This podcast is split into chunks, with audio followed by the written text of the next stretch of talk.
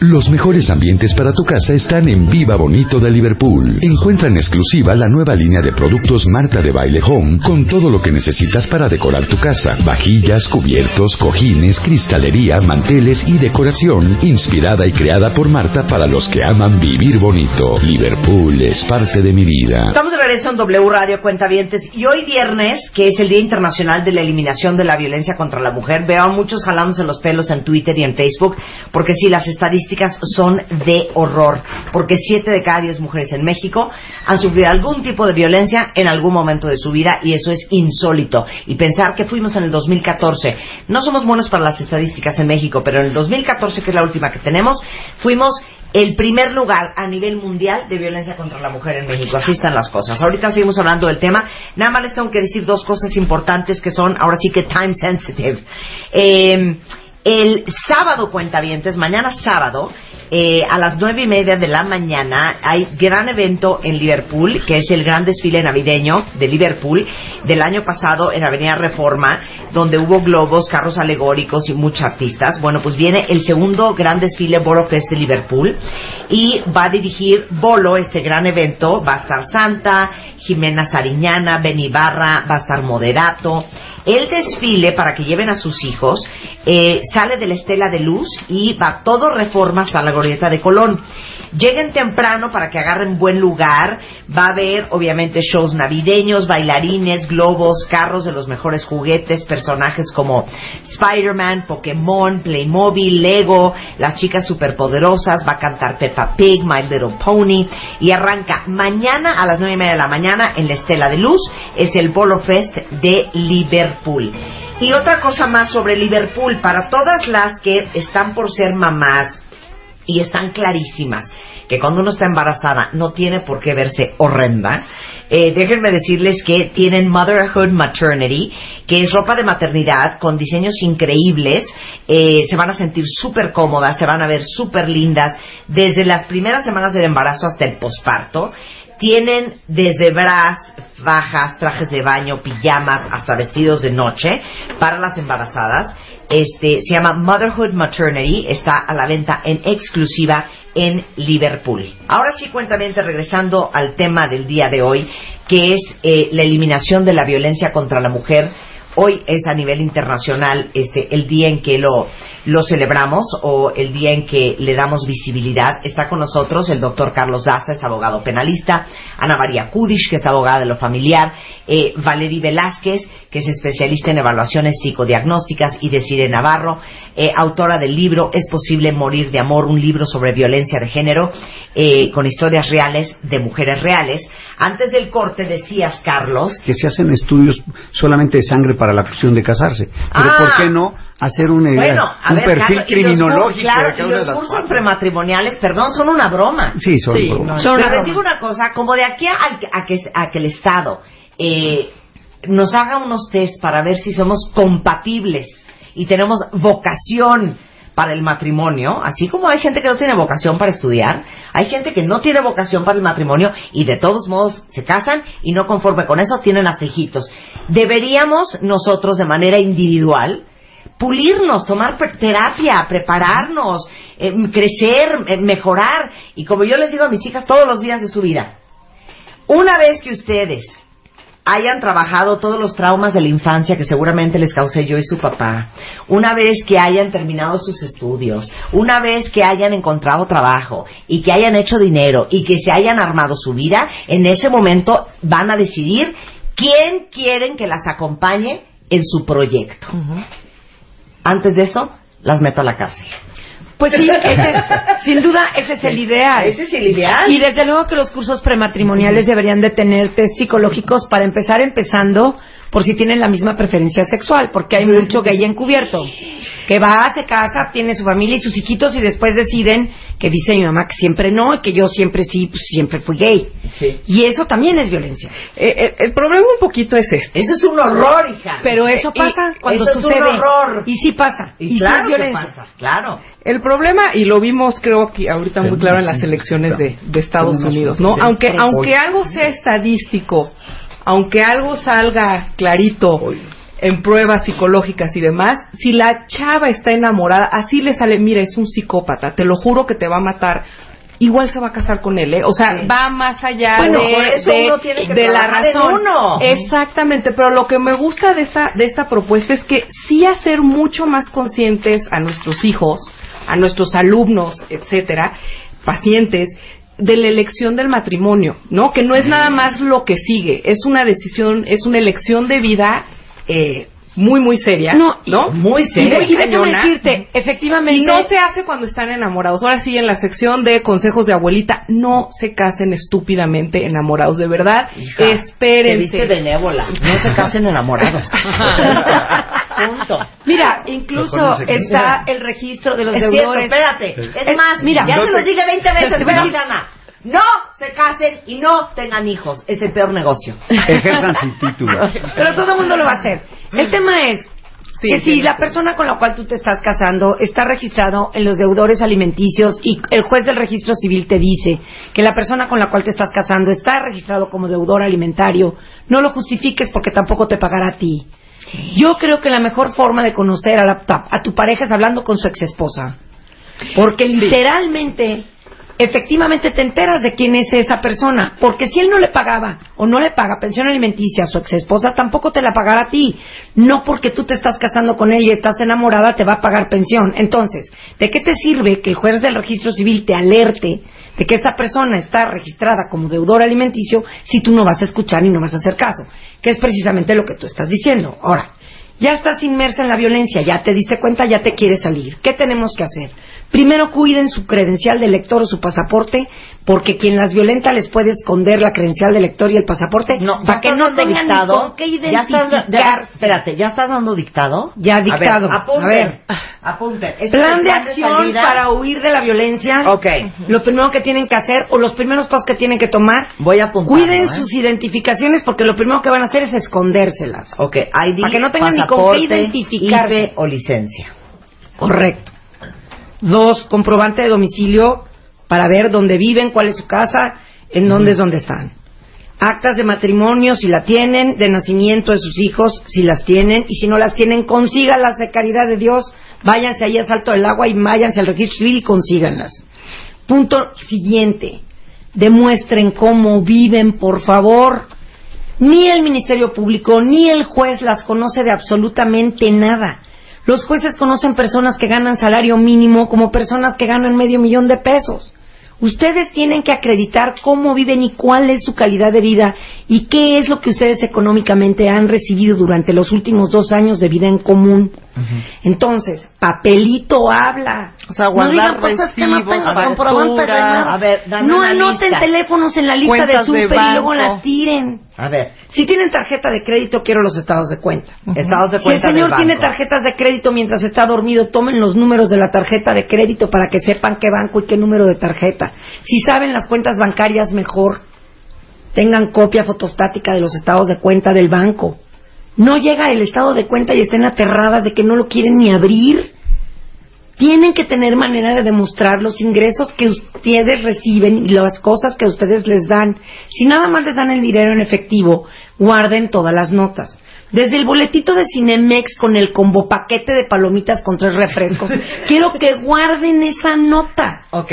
Para que puedan No, demostrar que llevan a los chicos al cine. A ver, danos la de lista de notas. colegiatura. Todo. Clases extras Colegiaturas, clases extras. Si van a la tintorería, las clases extras de la tarde. Pero el pollo de la pollería, la conchita. Doctores. La nota de remisión del mercado sobre ruedas. La vacuna que le fueron a poner. Los doctores. Que si fueron al ginecólogo, si les hicieron papá Nicolau, ultrasonido y todo lo demás. Para que demuestren que ustedes tenían salud. Y que se les proporcionaba salud. Sí. Si tienen un seguro de gastos médicos, la tarjeta, el seguro de gastos médicos, el recibo de la luz, el gas, el teléfono, si tienen una empleada de servicio doméstico, de entrada por salida o de planta, que les firme una cartita poniendo, yo, fulanita de tal, manifiesto que gano tanto a la semana y que me lo paga el señor, fulanito de tal, firma y copia de la credencial de lector de la empleada doméstica que tengan. Porque de esa manera van a demostrar que había una empleada doméstica en su casa. Sí. Y no se dejen amedrentar de que pues es que esta no hacía nada y no se dedicaba al hogar porque tenía una empleada doméstica. No, señores, si ustedes tienen ayuda doméstica, no significa que ustedes no sirvan para nada y que ustedes no hayan dado golpe. Ustedes tenían una empleada doméstica porque tenían ayuda doméstica. Como tenían chofer, era el nivel de vida, de vida que ustedes tenían. El que sea que tengan. El que sea que tengan. Ok, ¿cuántos meses de esto necesitas? Por lo menos tres. Por lo menos tres. Pues digo, de perdis. Ok. Si pueden acreditar los últimos dos años, entonces, maravilla. A partir de hoy, la que no tenga todo esto tiene tres meses para recabar. Correcto. Y tache si no lo tienen. Porque ustedes pueden llegar y decir, es que mi esposo me daba a mí 100 mil pesos mensuales o me daba 10 mil pesos mensuales. ¿Y quién les va a creer y cómo lo van a demostrar? Claro. Tienen que demostrar de qué manera vivían. Si sus hijos van a un colegio privado, demuestren que van a un colegio privado. Pidan la colegiatura, pidan los recibos Los de los viajes. libros. Sí, los si viajes. viajan, pues guarden ¿A dónde su boleto de abordar, guarden avión, el hotel sí, a donde fueron. hotel. De manera que puedan demostrar todo eso. Una vez que hayan Yo decidido sigo pensando que mejor no se casen. Ahora, toda esta documentación no la guarden en su casa ni la pongan en una cajita porque el Señor se la llevará. Llévense a la casa de su mamá, de su tía, de su prima, a la persona que él más odie en esa. Para que él no vaya a entrar a robarse nada de lo que ustedes ¿Y ya por qué no le agregamos a esta receta eh, videa- eh, videograbadoras? O sea, ¿También? pueden, hoy, hoy hay cámaras pequeñitas que puedes poner y ser, poder grabar los actos de violencia que están ejerciendo. puedes ya. poner un reloj Carlos, ya en el despertador. FBI. Sí, sí. Puedes poner un reloj despertador Es que donde es estés penalista. grabando todas las, todo lo que está pasando y te ahorras Sí, todo no, eso también con una videograbación. habla, o sea, vas ante grita, el juez y te te dice, insulta. es que yo nunca le insulté, señor, aquí está el video claramente y pum se lo pasas. O sea, hoy se puede grabar O sin sea, ningún como problema. Y Johnny Mira, hay plumas, hay, eh, hay- ya te venden todo en cualquier El, lado. el chiste El de la grabación es que tú participes en ella. Y después ellos dirán que esa no es su voz. Pero hay peritos de uso de voz. Fonatría.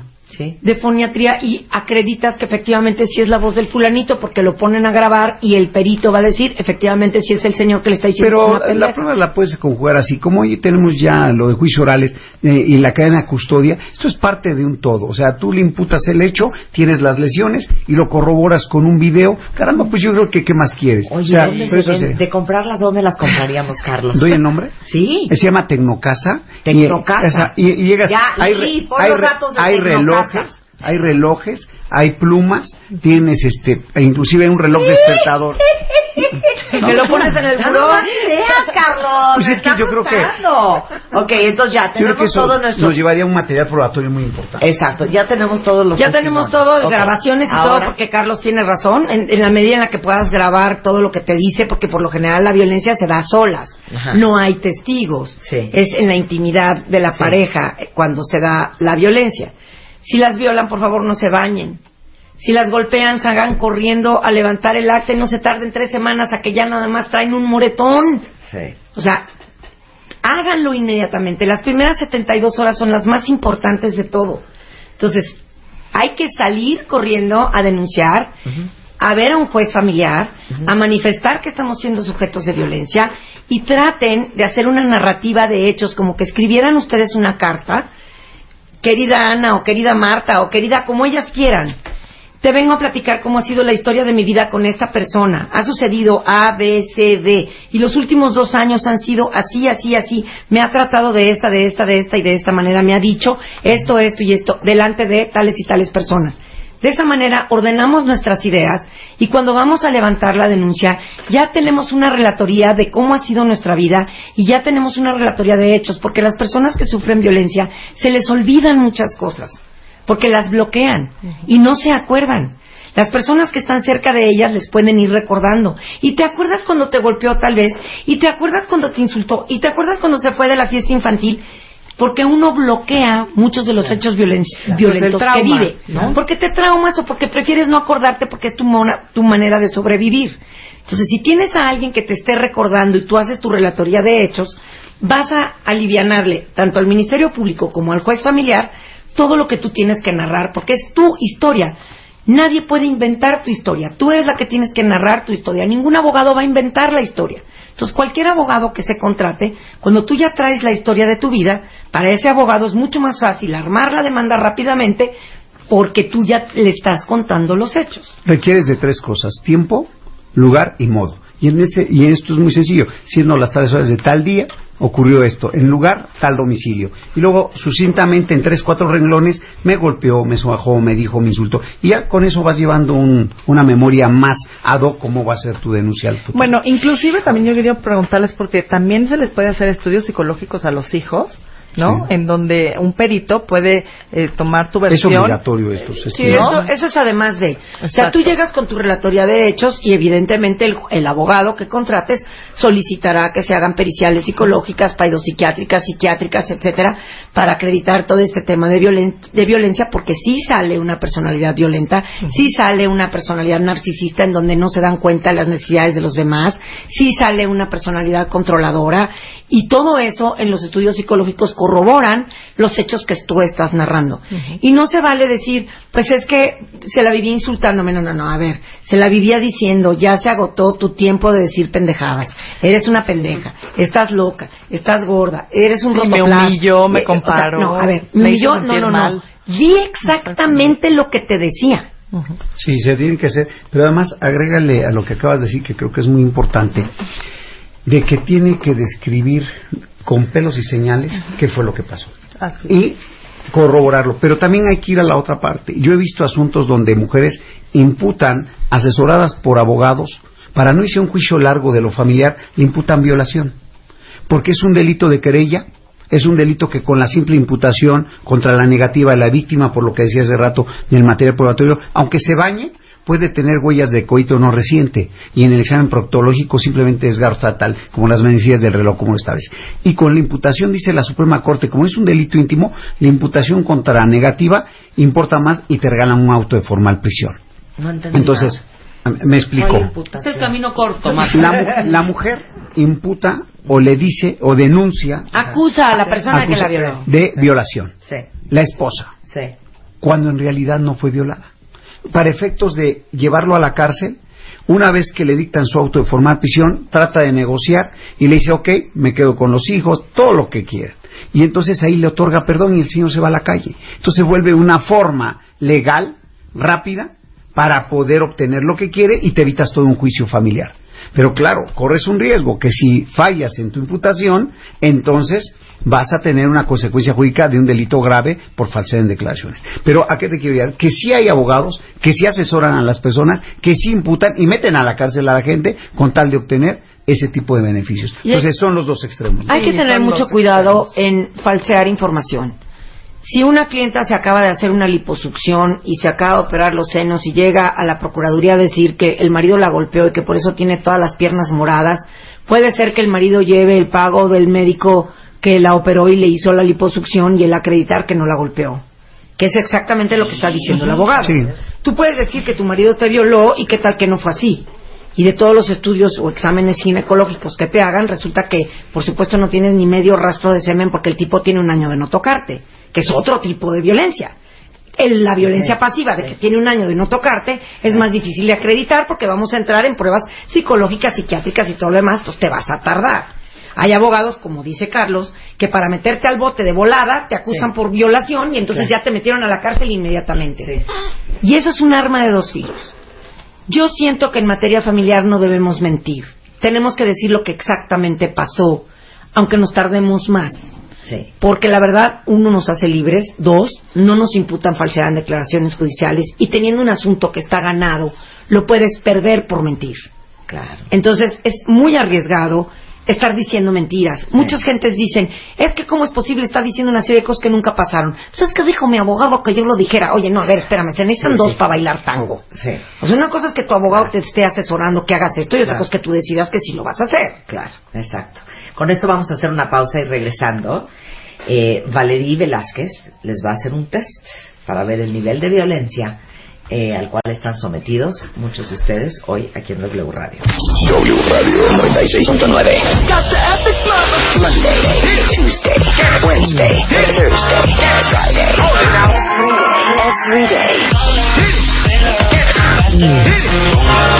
Don't understand what's going on here. Lunes a viernes. 10 de la mañana.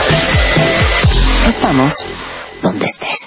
Oigan, cuentavientes, ¿cuántos de ustedes conocen a alguien que se quedó, literal, atrapado en los ochentas y que siguen usando la misma ropa que en los ochentas. O los que juran que tienen un super estilo y la verdad, uno dice, neta, ¿vas a salir así? Bueno, pues si ustedes conocen a alguien que ustedes han observado que le urge cambiar su look, tienen que inscribirlo ya al nuevo lanzamiento en México que se llama Cámbiame el Look México. O sea, el mismo que han visto en Estados Unidos, bueno, ya lo tenemos en México y van a tener la opinión de expertos como asesores de moda, bloggers, fashion consultants, van a poder involucrarse en la transformación de su nominado y van a poder verlo como siempre quisieron verlo. Entonces, si conocen a alguien que le urge un extreme makeover de moda, eh, inscríbanlo a la.eonline.com en Cámbiame el Look México, ¿ok? Es la.eonline.com. Ahí viene la liga para que entren a Cámbiame el Look México e inscriban a esa persona que les urge que cambie de look. Se estrena el 27 de febrero del 2017, pero ya están empezando los castings eh, para comenzar ya las filmaciones. Entonces acuérdense que nominen a la persona que quisieran cambiarle look en Cámbiame el Look México en la.eonline.com. W Radio 95.9. Escríbenos. Radio, Twitter, Facebook, wradio.com.mx y martadebaile.com.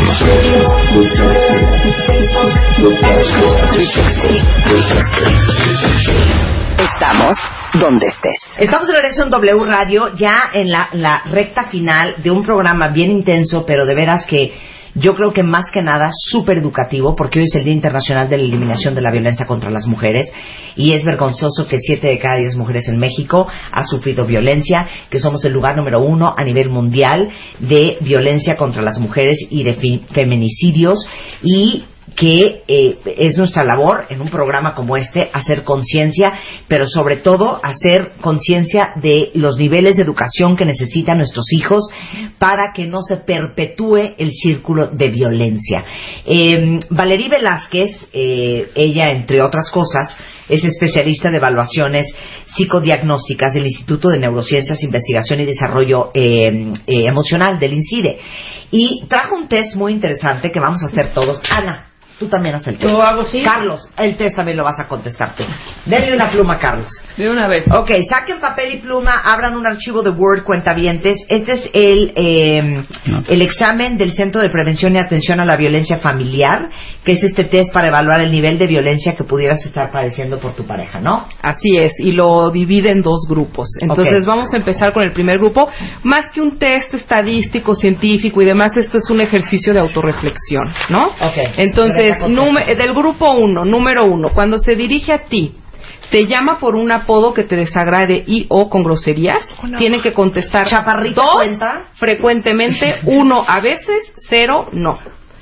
¿Te ha dicho que andas con alguien más o que tus amigas, amigos qui- eh, quieren andar contigo? O sea, que traes ahí algún Es cero, uno, pretendiente. dos, ¿verdad? Es, dos es frecuentemente, uno a veces y cero no. Ok. Te dice que tiene otras mujeres y te compara con tus exparejas. O con sus exparejas. Sí, yo creo que hay un error. Con sus exparejas. Todo el tiempo quiere saber qué haces y con quién estás. Te Un poco critica, así, ¿eh? te critica, se burla de tu cuerpo y exagera de tus defectos en público o en privado. Cuando estás con tu pareja, sientes tensión y pienses que hagas lo que hagas, ¿se molestará? Para decidir lo que harán cuando salen, ¿ignora tu opinión? Cero. Cuando platican, ¿te sientes mal porque solo te habla de sexo y te pregunta si tuviste relaciones sexuales con otras personas? ¿Qué es eso? ¿Sientes que tu pareja con- constantemente te está controlando por amor? Yo le pondría aquí si te revisa tu celular, pero bueno, no ¿Qué- sé. sí, Si claro, quiere tus tus, redes tus sociales. ¿Quién passwords, etcétera. uno? ¿Todo el mundo puso ceros? ¿Puros ceros? Yo- yo puse cero. ¿Puros ceros? Yo Cero. dos. Yo, yo puse un uno. Ah, En la de todo el tiempo quieres saber qué haces y con Ah, quién yo estás. puse dos. Yo puse dos. Si me sí, yo también dos. ¿eh? Oye, Si después me de esa calera, 360. de, de todo el tiempo qui- quieres saber qué haces y con quién estás. Te con- critica, se burla de tu cuerpo y exagera de tus defectos en público o en privado.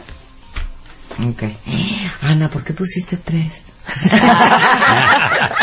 Bueno, si, si, si sale alto, este sería un nivel 1. O sea, este sería como un nivel previo a ya una franca violencia. ¿Les parece si pasamos al grupo 2? Ok, muy bien. Aquí serían 5 puntos si es frecuentemente y 3 puntos si es a veces. Cero es otra vez eh, no. Si has cedido a sus deseos sexuales, ¿sientes que ha sido por amor, por temor o presión? Si tienen relaciones sexuales, ¿te impide o condiciona el uso de métodos anticonceptivos? ¿Te ha obligado a ver pornografía y o a tener prácticas sexuales que te desagraden? ¿Te ha presionado u obligado a consumir droga?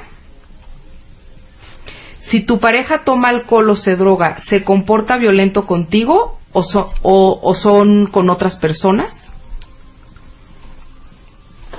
A causa de los problemas con tu pareja, has tenido una o más de las siguientes alteraciones. Pérdida del apetito, sueño, malas calificaciones, abandono de la escuela, alejamiento de tus amigas o amigos y o familiares. Cuando se enojan o discuten, ¿has sentido que tu vida está en peligro? Qué fuerte.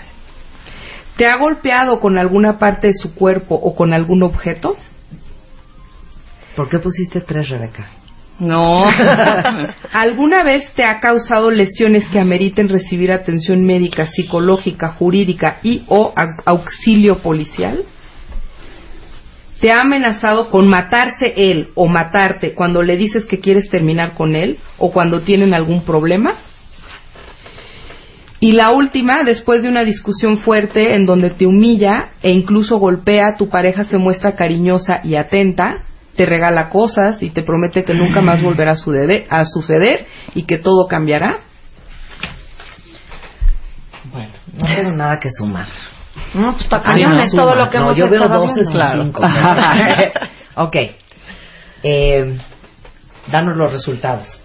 Yo creo que, eh, bueno, el uno ya estaríamos hablando como de los focos rojos, ¿no? De que la, de- la relación va en dirección a que pudiera haber ya una franca violencia.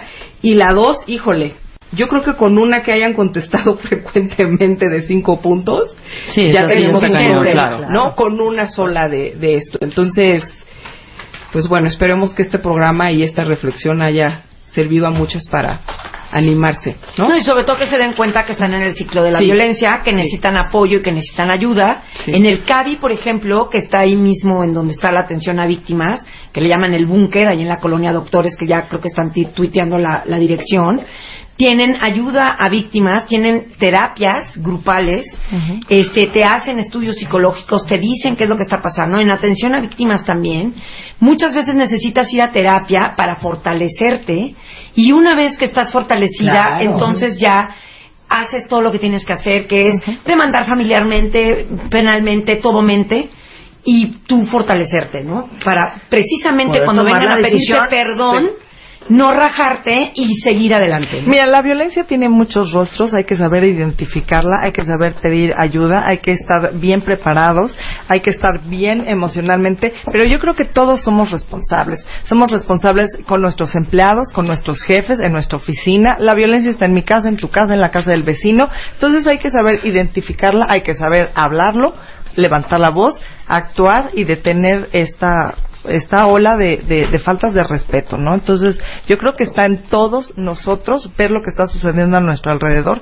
y hacer algo al respecto. Eso es cobrar conciencia acerca del tema yo de la creo que violencia. si tuviéramos algo de prevención sería otro otro tema por completo de toda la chamba que tenemos que hacer. Pues ¿eh? yo de veras sí me quedo con el hecho de que muchos de ustedes cuentavientes, porque gran parte de los temas en este programa son temas que tienen que ver con el amor y la pareja, están bien descontentos en sus relaciones. Muchos de ustedes están en relaciones tóxicas, en relaciones destructivas, y muchos de ustedes tienen hijos. Cuando uno decide ser mamá y cuando uno decide ser papá, uno automáticamente asume la absoluta responsabilidad del bienestar emocional y físico de nuestros hijos. Y eso a veces incluye eh, el tema de las relaciones de pareja. Eh, como decía la gran Guítele, Dios le da a los hijos dos papás para que uno lo defienda del otro. Sin duda, y además, envueltos en la bandera del amor, no se vale permitir la violencia. La justificación de es que yo lo quiero mucho no es justificación para permitir la violencia.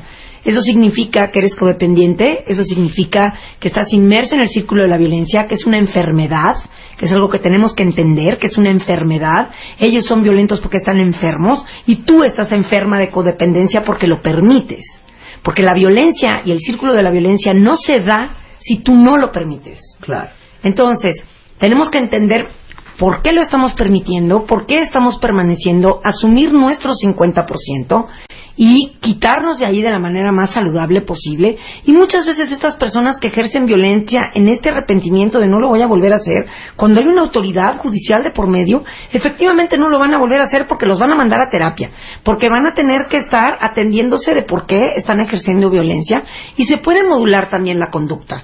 Entonces, el acudir a una autoridad familiar o penal no nos lastima al revés, nos va a proteger y nos puede llevar a muy buen puerto el hacerlo, ¿no? Yo complementaría diciendo que de cada acontecimiento no esperar acumular hechos, sino que cada vez que ocurra, iniciar una averiguación previa por cada momento, porque ahí se va viendo cómo va increciendo toda la historial y creo que es muy Y importante. porque además yo creo que conforme pasa el tiempo y más violencia se ejerce, menos recursos emocionales tienes para enfrentarte, más Claro. desmoralizada es. estás. Exacto. Entonces no te esperes a que ya no puedes porque ya no tienes la fuerza No, para y que pidan ayuda luchar. profesional porque cuántas mujeres sí mueren de amor, cuántas mujeres no se suicidan porque no ven, se ven en una entrecrucijada y no ven la salida, Es y no correcto. ven y no ven hacia dónde pueden correr. Ahora ya lo dijeron las sufragistas, ya lo dijeron las activistas, hay que unirse también como mujeres.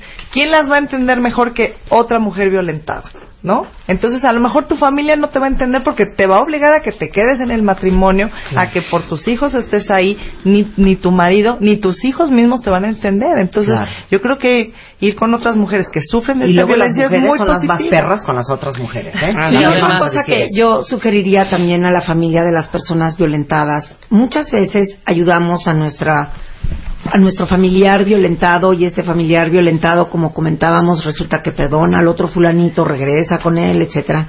Entonces la familia ya está harta de estar ayudando, ya la familia está ostracizada por haber ayudado y dejan de dar esa ayuda. No lo hagan.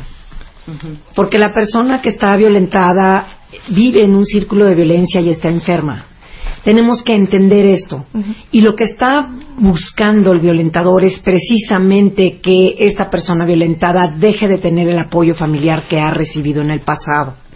Es parte de pedir perdón y de que la víctima regrese, que su familia la deje de proteger porque ya se pasó a molestar.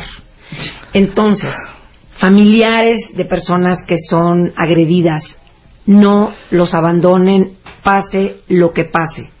De manera que esta víctima pueda recurrir a ustedes siempre y que su violentador no obtenga éxito, porque les aseguro que en algún momento, yo no sé si va a ser a la tercera, a la quinta o a la décima, pero en algún momento lo va a lograr. Y si tiene el apoyo de sus familiares constante y no se lo retiran, va a ser más fácil que lo logre a que si por haberla ayudado y ella regresó a pedir perdón de rodillas, ustedes la dejan de ayudar. Claro. Eso es muy importante para los familiares. Totalmente de acuerdo.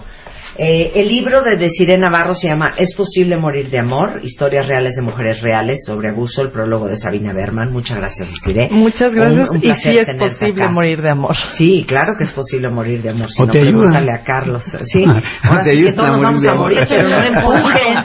Sí, no empujen. Carlos Daza es abogado penalista por si alguien ocupa. Su Twitter es doctor Daza 57. Eh, Ana María Kudish está en el 1107-8604 y 1107-8605 o en kudishabogados.com. Eh, Valerí Velázquez, eh, por si alguien necesita apoyo eh, terapéutico para ustedes, para sus hijos, alguna evaluación, está en arroba Incide México o en el 5666-5677 y Desire Navarro es arroba Desire con doble E al final Navarro en, en redes sociales. Oigan, muchas gracias a todos. ¿eh? Gracias a ti, No, Marta. Quiero gracias. decirles que estoy subiendo a, a martadebaile.com eh, la página de todas las asociaciones, centros e institutos de apoyo eh, aquí en la Ciudad de México y en otras partes del país. Por si alguien ocupa, vamos a tener ahí la información desde el Instituto Nacional de las Mujeres, la Asociación para el Desarrollo Integral de Mujeres Violadas, el Centro de Atención a la Violencia Familiar, que es el CAVI, del cual hablaba Ana, el Centro de Terapia de Apoyo a Víctimas de Delitos Sexuales, que está también aquí en la Ciudad de México, el Centro de Apoyo Sociojurídico a, Víctimas- a Víctimas de Delito Violento y tanto de la Fiscalía Central de Investigación para la Atención de Niños, Niñas y Adolescentes como la Agencia Especializada en Violencia Intrafamiliar y Sexuales en el Estado de México. Muchas gracias a los cuatro. Gracias a ti. Un placer tenerlos Gracias, acá. Marta. Oigan, antes de irnos, cuentavientes, nada más un par de cositas más. Eh, uno, ahora ya saben que Mercado Libre está a todo lo que da, porque, número uno, están protegiendo todas sus compras. Número dos, este, si ustedes no reciben el producto que esperaban, les devuelven su dinero, les entregan en 24 horas y van a encontrar desde ropa, zapatos, accesorios de marcas nacionales e internacionales como Steve Madden, Devlin, Dr. Martens, Dorothy Gaynor, Perugia, Martí, entre muchas otras. Eso es en Mercado Libre. Ya nos vamos, pero estamos de regreso el lunes en punto de las 10 de la mañana en W Radio. No se vayan, viene Fer Tapia y todo el equipo W. Y mañana sábado no se pierdan a Mariana Brown en W Radio. Quiere llorar, quiere llorar. Este mes, en Revista MOA, llorar en la oficina y otros 36 errores que cometemos las mujeres en la chamba. En portada, Mariana Treviño nos cuenta la historia detrás de su éxito y su vida como Isabel Iglesias en Club de Cuervos. Personalidad limítrofe, ¿qué es eso? ¿Y quién la tiene? ¿Tu doctor te habla en chino? Te decimos cómo sacarle provecho a la consulta. MOA Noviembre, 150 páginas de salud, amor y éxito. Coquetear con el jefe, Una revista de Marta de Baile.